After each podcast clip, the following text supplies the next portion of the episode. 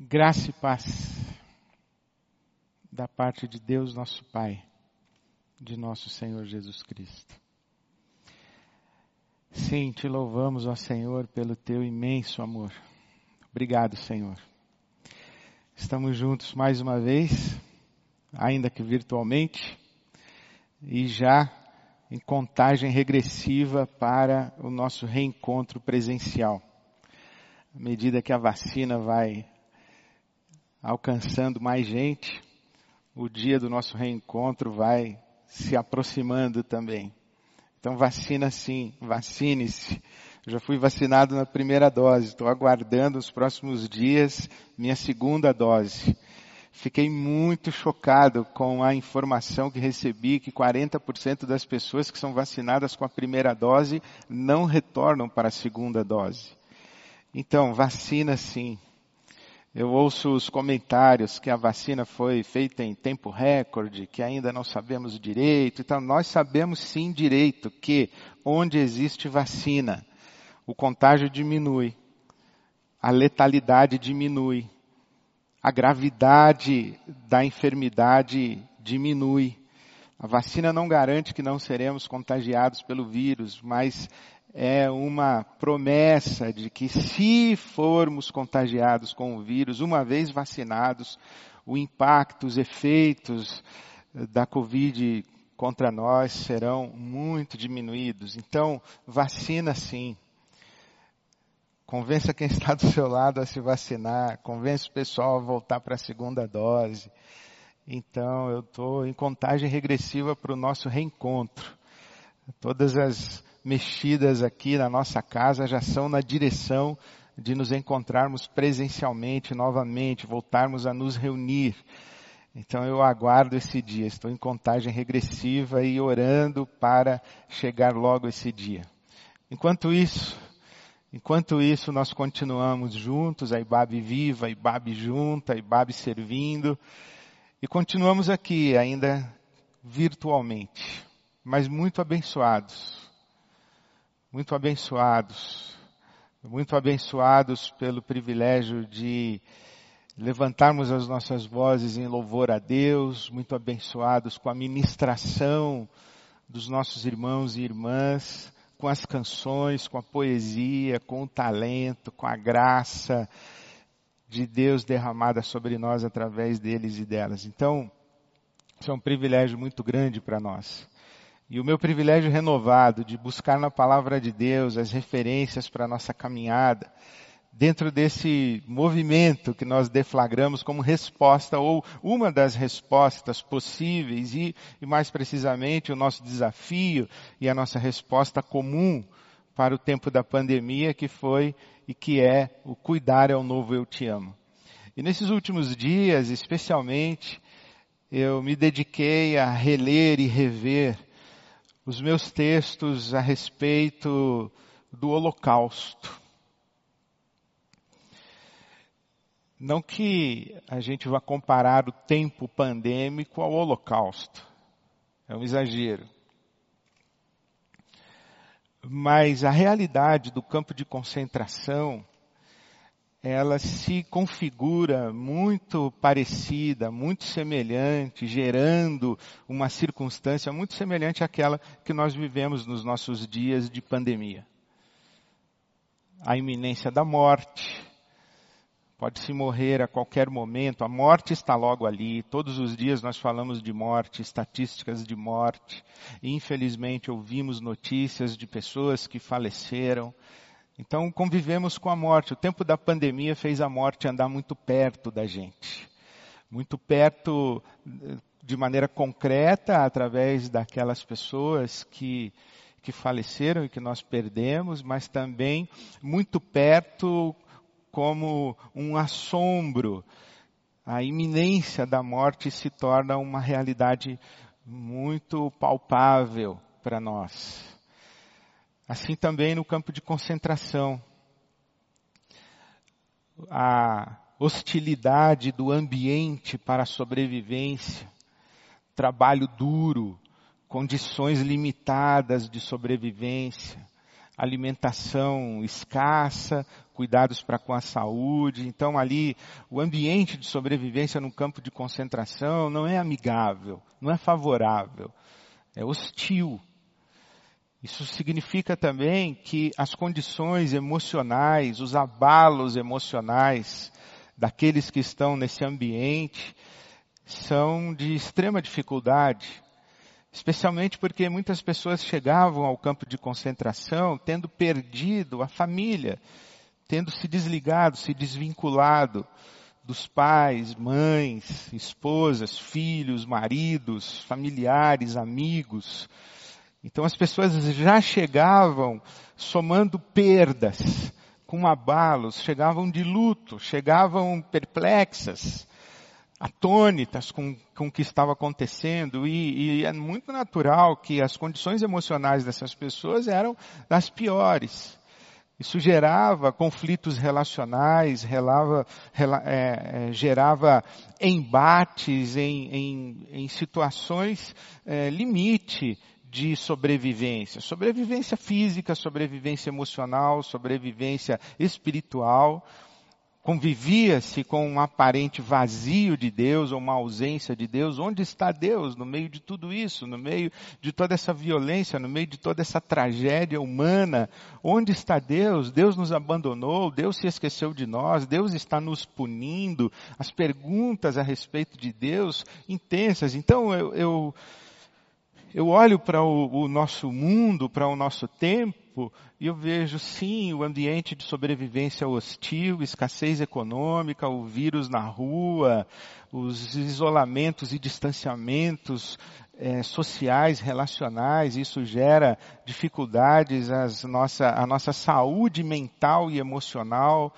Isso faz com que a gente caia num, num ambiente competitivo e hostil, começamos a, a, a pensar que a escassez pode nos alcançar, pode nos abater.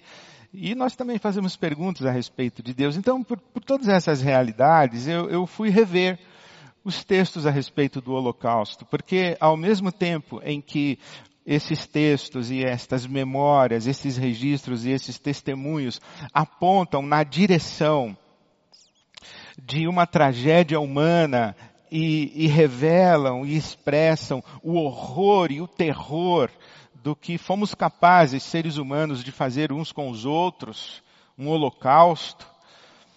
Também esses textos são um testemunho de rara beleza, rara beleza do coração humano, da alma humana, das relações humanas, da experiência com Deus, os testemunhos místicos de Et Hillesum são extraordinários, como esta mulher num campo de concentração, que morre jovem, é assassinada e, e, é, e é, é abatida muito jovem, mas ela fala da sua experiência de Deus com uma, uma beleza que poucas vezes você vai conseguir encontrar.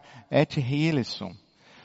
As memórias de Primo Levi, o diário do tempo do campo de concentração. E mais precisamente, um texto que impactou muito meu coração quando li e depois agora que reli, Todorov falando sobre a vida diante do extremo. E quantas histórias e quantos testemunhos, e, e destas páginas de memórias a respeito do tempo do terror, do tempo do horror, o tempo do assombro com a feiura do mundo, destas páginas é que emerge essa expressão cuidado. É muito paradoxal, inclusive. Cuidado. O cuidado. E eu me refiro agora especificamente ao texto do Todorov, Diante do Extremo. Diante do Extremo, o extremo é essa iminência da morte. Uma das cenas mais terríveis que ele descreveu foi do pai com o seu filho lutando fisicamente por um pedaço de pão.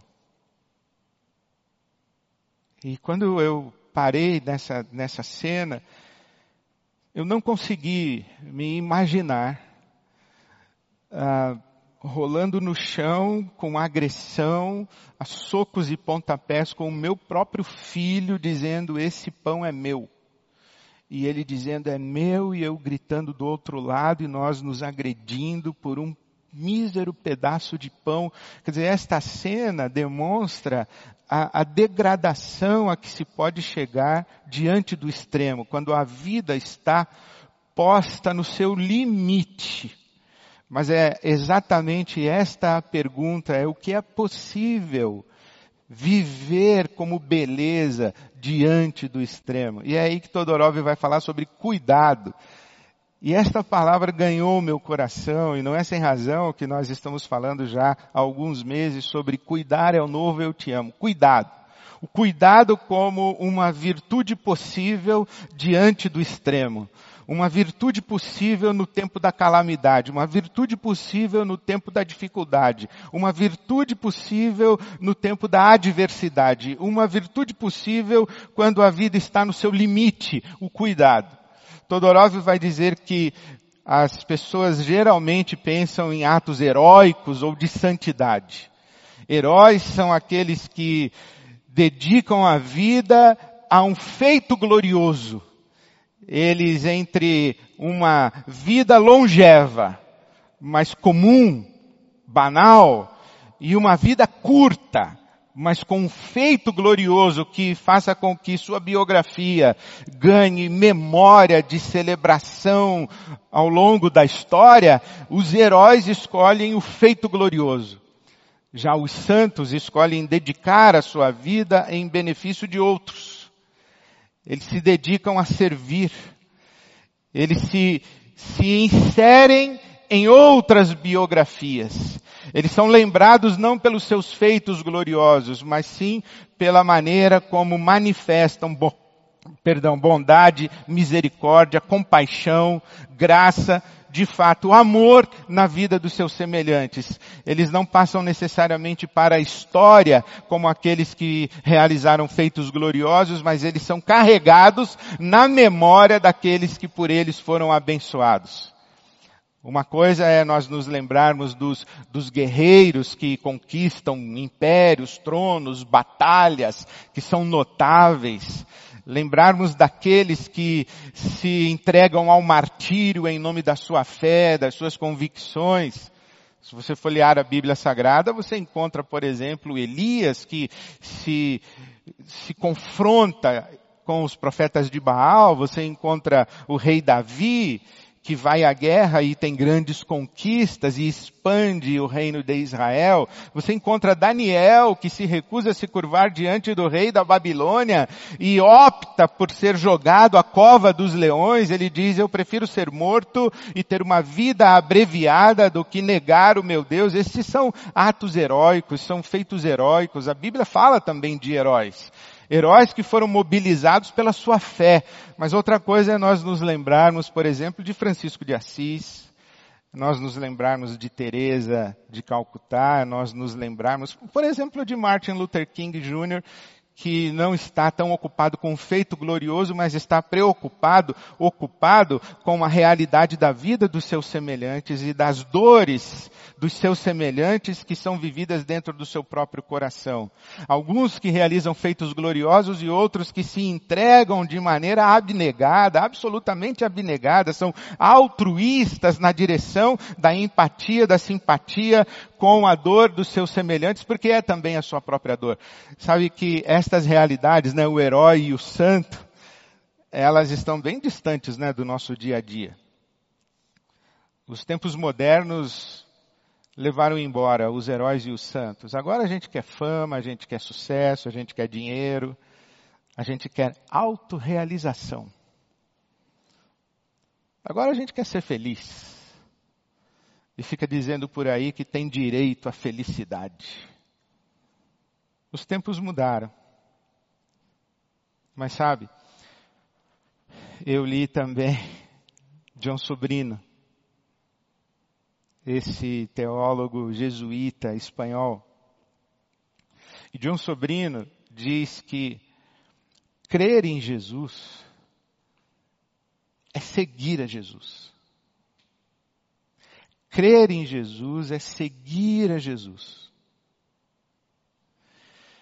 É reproduzir o seu estilo de vida. Sobrino vai dizer que crer em Jesus não é entender Jesus, não é acreditar em Jesus, não é se tornar um suplicante do favor de Jesus. Sobrino diz que crer em Jesus é seguir a Jesus. Na verdade, Jesus disse isso, não foi? Que aquele que quiser vir após mim, negue-se a si mesmo, tome a sua cruz e siga-me.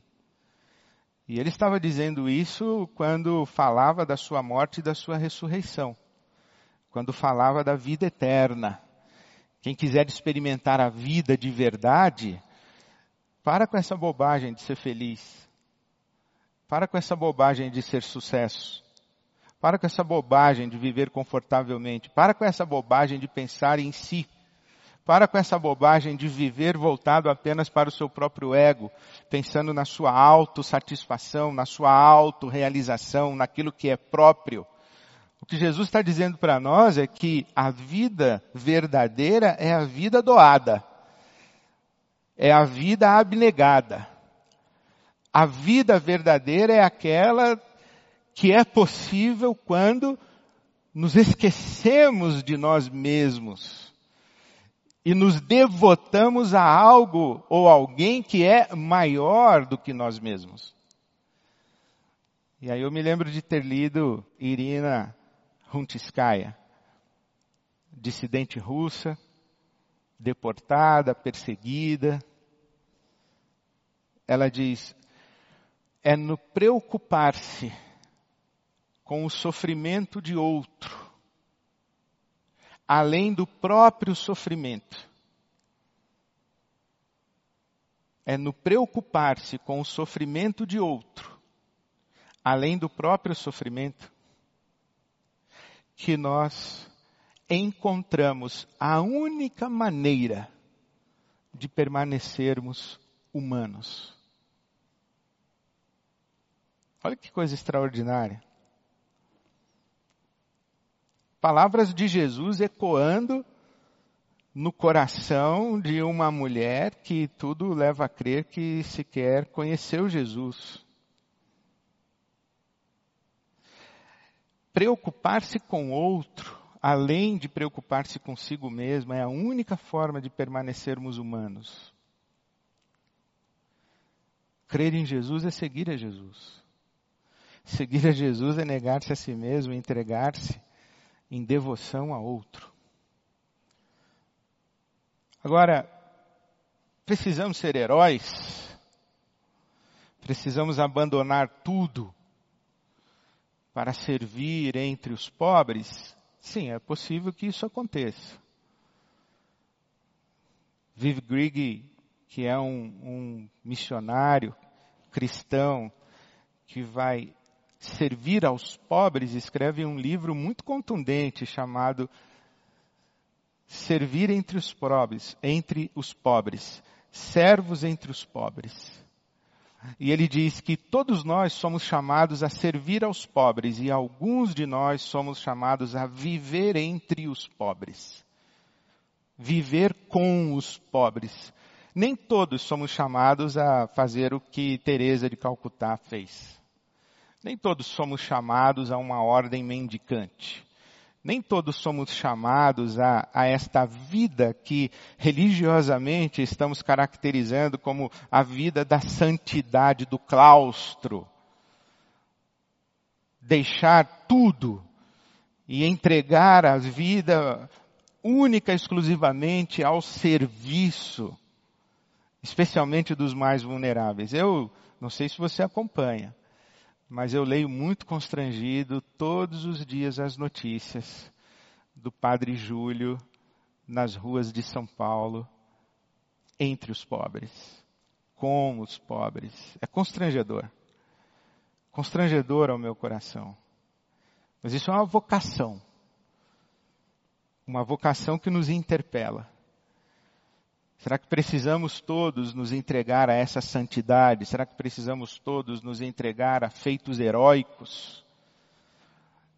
Estas biografias de santidade extrema, de beatificação religiosa, essas biografias heróicas, elas são exceções, não, não é para gente que nem nós. E na verdade eu acho que nós não escolhemos isso. Ninguém decide, ah, eu vou me tornar Martin Luther King, eu vou me tornar Mahatma Gandhi, eu vou me tornar Nelson Mandela. Não. São pessoas que, que respondem à realidade da vida com integridade, com dignidade, com autenticidade, com coragem, e quando percebem, se tornaram o que vieram a ser. Mas não decidiram ser, elas simplesmente serviram responderam ao seu mundo, à sua época, à sua hora, responderam às dores que estavam à sua volta, e a maneira íntegra, inteira como responderam foi aos poucos, no dia a dia, no passo a passo, construindo uma biografia que todos nós hoje olhamos como admirável. Mas uma coisa é verdade. Todos nós somos chamados ao cuidado.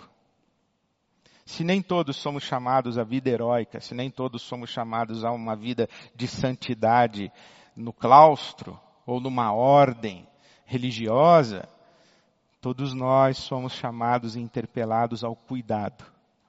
Ao cuidado como essa vida dedicada a outro e não ocupada apenas consigo mesma. O cuidado como a entrega de si em benefício do outro.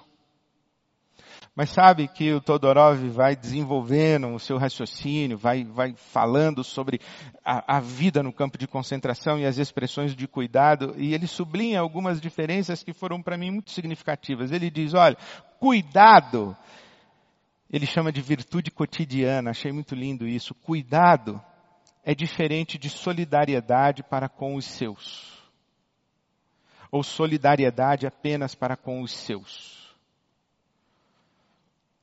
Essa solidariedade seletiva, cuidar apenas dos filhos, do marido, da esposa, dos pais, dos amigos, daqueles que são aqui, dos nossos. Primo Leve chama isso de nozismo. Nozismo, o egoísmo do nós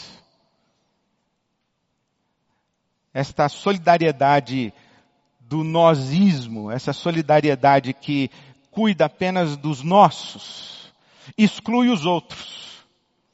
E ele está dizendo, olha, existe isso, existe uma solidariedade étnica, os brasileiros cuidam-se uns dos outros quando estão fora do país, pelo menos é o que se espera, forma-se uma comunidade étnica.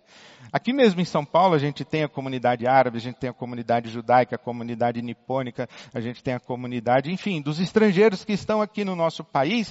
E eles por sua origem étnica vão se solidarizando, vão se aproximando e vão praticando o cuidado mútuo, mas o perigo desse tipo de solidariedade, a solidariedade para com os nossos, é o que o Primo Leve chamou de nozismo, o egoísmo do nós, em que nós pensamos em nós e deixamos os outros do lado de fora da cerca. Então, cuidado é diferente dessa solidariedade para com os nossos e apenas com os nossos. Cuidado também é diferente de caridade. Porque se, se a solidariedade para com os nossos é a solidariedade que exclui os outros, a caridade tem uma tendência de ser universal e totalmente abrangente, é, é amar a todo mundo. E amar a todo mundo, e esse todo mundo é anônimo. Eu amo todo mundo, amar, amar todo mundo é fácil, difícil é amar uma pessoa só.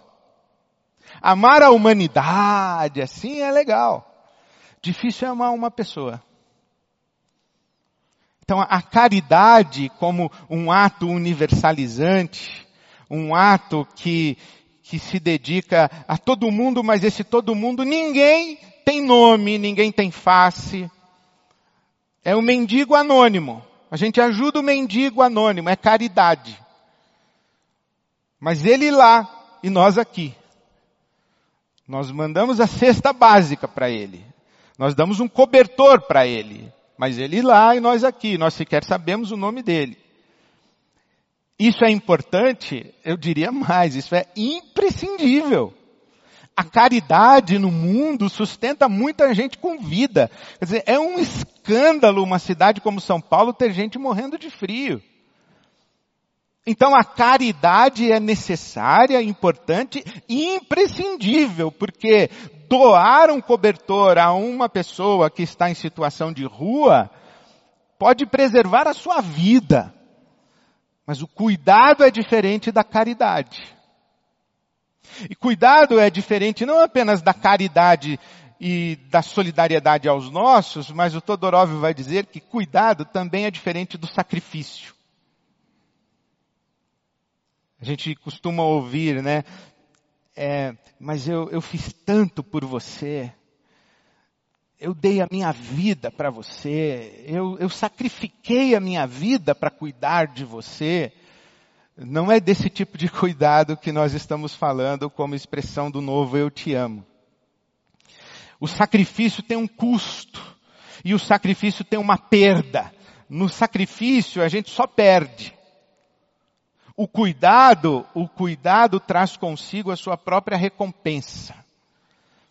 O cuidado traz consigo um senso de, de ser abençoado. Não foi isso que Jesus nos ensinou? Mais bem-aventurada coisa é dar do que receber. O próprio ato de dar é tão significativo que não pode ser compreendido como sacrificial. Por isso o cuidado tem algumas características. Depois de ler tudo que eu li, de meditar e, e pensar e avaliar e ficar olhando meu próprio coração e constrangido pela maneira como eu mesmo sou tratado, eu entendi que cuidado é algo que fazemos alguém que tem nome. O cuidado é algo que fazemos dentro de um contexto de vínculo afetivo. O cuidado implica necessariamente a doação de si e do seu. No cuidado, eu, eu dou o que tenho, mas eu dou a mim mesmo. O cuidado é um ato que enriquece a ambos. O que recebe o cuidado e o que oferece cuidado. Porque se esse cuidar acontece num vínculo de afeto, de amor, em que eu sei o nome, tem rosto, tem face, essa relação ela é enriquecedora. Porque nessa relação nós preservamos a nossa dignidade, nós preservamos a nossa humanidade. Nessa relação de cuidar de alguém que tem nome, eu sei quem é, eu sei, eu sei, eu sei o nome. Esse, esse alguém com quem tem um vínculo de afeto e a quem estou disposto a doar o que sou e o que tenho, isso me faz humano. Isso leva para longe a minha animalidade competitiva, hostil, que olha para o próximo como um adversário, como um inimigo. Não. É alguém que tem nome. Alguém a quem o meu coração está vinculado. Alguém para quem estou disposto a me dar e me doar. Essas expressões de cuidado, elas são sim matriciais na relação familiar. A maternagem, a paternagem, os filhos que se tornam cuidadores dos seus pais idosos. E sabe, eu estava pensando e, e ontem, tive esse privilégio de conviver um pouquinho com a Valentina, minha neta, e ver como que a Valentina é cercada de cuidados. E pensando, eu trocaria a minha vida pela dela. Estou disposto a dar por ela e para ela, não apenas as coisas que eu tenho, estou disposto a me dar inteiro. Mas esse me dar inteiro volta me interpelando a doar o meu tempo, doar a minha atenção, interromper aquilo que estou fazendo ocupado apenas comigo mesmo para fazer alguma coisa ocupado com ela, por ela. Dar atenção a ela de tal jeito que eu esqueço de mim. E esse estar com ela não é de todo abnegado. Porque traz para mim uma resposta de afeto, um, uma resposta de amor. A experiência que tenho com meus filhos, com a minha esposa, cuidar e receber o olhar de quem recebeu o cuidado, isso me enriquece, isso me faz crescer, isso me enche, isso me dá prazer existencial, emocional, espiritual, isso me cura. Então o cuidado é uma relação onde existem duas pessoas que sabem o nome uma da outra. Existem duas pessoas cujos corações estão vinculados afetiva e amorosamente. Existem duas pessoas onde, onde há necessariamente doação de si e doação do seu. E é uma relação que enriquece a ambos. Não empobrece ninguém. Nenhuma das partes fica mais pobre na relação de cuidado. Ambas se tornam mais ricas na relação de cuidado. Bom, e depois de ler tudo isso, onde eu cheguei, claro, eu cheguei onde todo cristão chega, em Jesus. E fiquei recordando as palavras de Jesus. E a maneira como Jesus nos trata, e a maneira como ele se relaciona conosco. Cheguei em Mateus capítulo 28, versículo 20. Talvez uma das mais extraordinárias declarações, afirmações e promessas de Jesus para nós. Eu estou com vocês todos os dias. Eu estou com vocês o tempo todo. É uma promessa de Jesus, eu estarei com vocês. Eu estou próximo, eu estou perto. Eu estou em. Essa proximidade de Jesus não é não é um Deus distante, não é um Deus que manda recados, não é um Deus que manda anjos, não é um Deus que manda instrumentos, não. Jesus é um Deus presente, é conosco. O nome de Jesus é Emmanuel, é Deus conosco, estou com vocês. Mas eu lembrei mais. Lembrei João capítulo 10, versículo 27. As minhas ovelhas ouvem a minha voz e eu as conheço eu as conheço. João capítulo 10, versículo 4 diz que o pastor chama as suas ovelhas pelo nome. Nome. Isaías capítulo 40 diz o seguinte, que Deus conhece o nome de todas as estrelas do céu. Ele conhece o nosso nome, Ele sabe quem nós somos. O Salmo 139 diz que não há palavra na nossa boca que, que venha à nossa boca que Deus já não a conheça de antemão. Ele sabe aquilo, não, Deus sabe não aquilo que nós pensamos, Ele sabe aquilo que nós vamos pensar. Ele nos conhece tão íntima e profundamente, inclusive essa é uma expressão belíssima de Santo Agostinho, que Deus é mais íntimo meu do que eu de mim mesmo. Deus é mais íntimo a mim do que eu sou de mim mesmo. Quer dizer, Deus, Deus é tão, tão presente na minha vida, que me conhece tão profundamente, ele sabe o meu nome, ele me conhece, ele sabe quem eu sou e ele está comigo, está próximo. Jesus está aqui, está aqui por quê? Porque está comigo. Essa consciência de que Jesus está aqui, está comigo, sabe o meu nome. Ele se entrega por mim numa relação de amor, de afeto. Ele se doa. É impressionante, João capítulo 15, o versículo 15, quando Jesus diz aos seus discípulos, eu já não chamo vocês de servos, mas de amigos. Essa amizade de Jesus com os seus, em que ele diz, olha, o servo não sabe o que o Senhor faz e pensa. O amigo, o amigo sabe. O amigo, ele ouve segredos. O amigo é aquele que ouve a confidência. O amigo é aquele com quem a gente abre o coração, rasga o coração e rasga a alma. É essa relação, é esse vínculo que Jesus tem com você e tem comigo.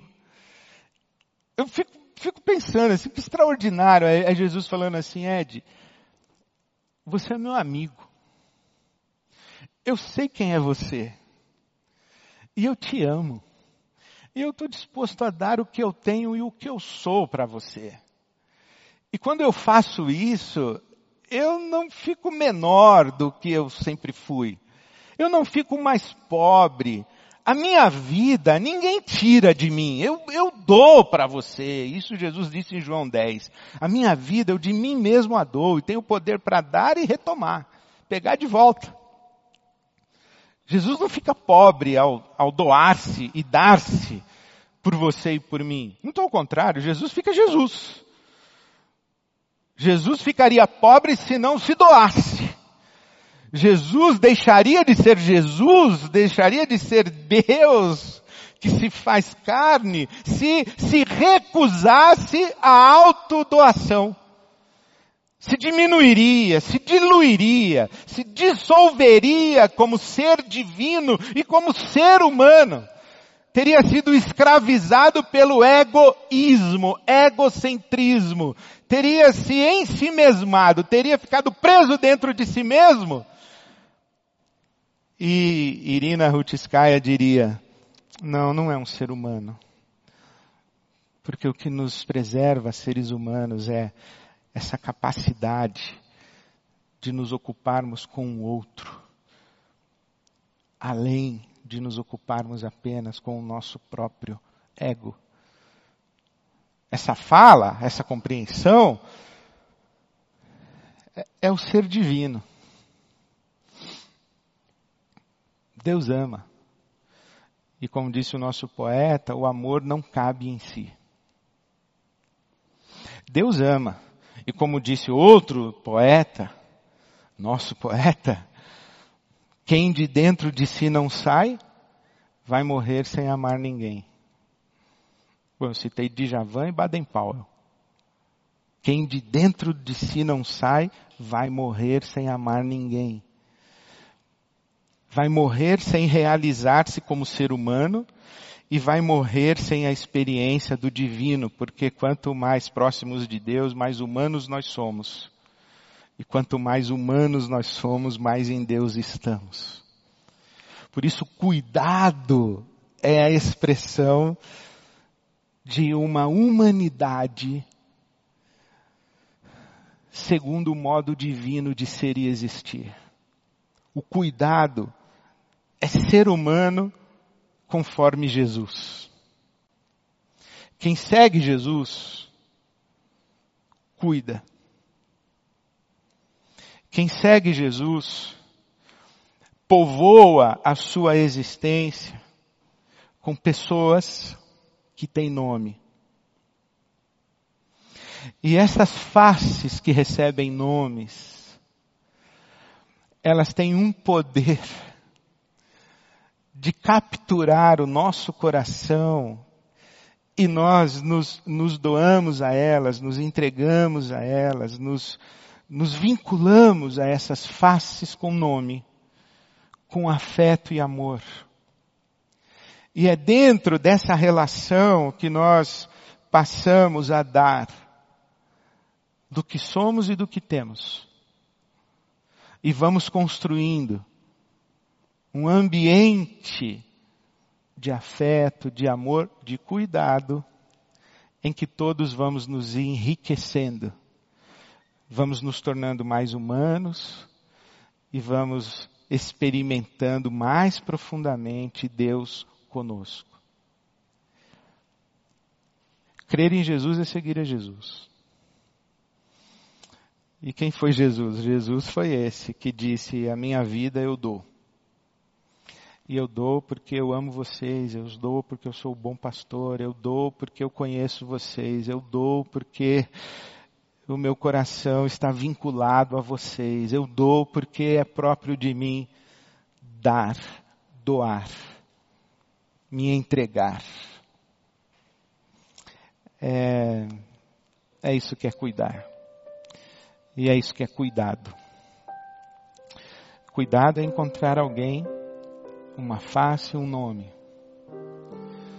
Cuidar é afeiçoar-se, vincular-se afetivo e amorosamente. Cuidar é dar, doar do que temos e do que somos. Construirmos uma relação em que ambos vamos crescendo e nos enriquecendo. Cuidado é o novo eu te amo. Que sonho, que sonho. Uma igreja, uma comunidade. Que sonho o povo que segue a Jesus construindo uma imensa, uma, uma irresistível, incontível rede de cuidado. Em que eu não conheço todo mundo que está lá na ponta, mas eu conheço quem está aqui. Quem está aqui próximo de mim tem face, tem nome. Baruch, Diego, Douglas. Tem face e tem nome tem vínculo de afeto, mas o Douglas conhece gente que eu não conheço. O Baruch conhece gente que eu não conheço. E eles se vinculam afetivamente e a gente vai construindo uma rede de cuidado. E a gente constrói uma rede de cuidado de tal maneira que um dia o Douglas liga para mim e diz assim: Ed, tem um amigo meu que precisa de ajuda. E eu não conheço o amigo do Douglas, mas eu conheço o Douglas. E eu ajudo o amigo do Douglas sem conhecer o amigo do Douglas. E o amigo do Douglas tem um amigo que o Douglas não conhece. Que tem um amigo que o Baruch não conhece. E a gente vai criando uma imensa rede de cuidado. Onde as pessoas não são anônimas. Elas têm nome. Elas têm face elas têm lágrimas escorrendo, elas têm família, elas têm.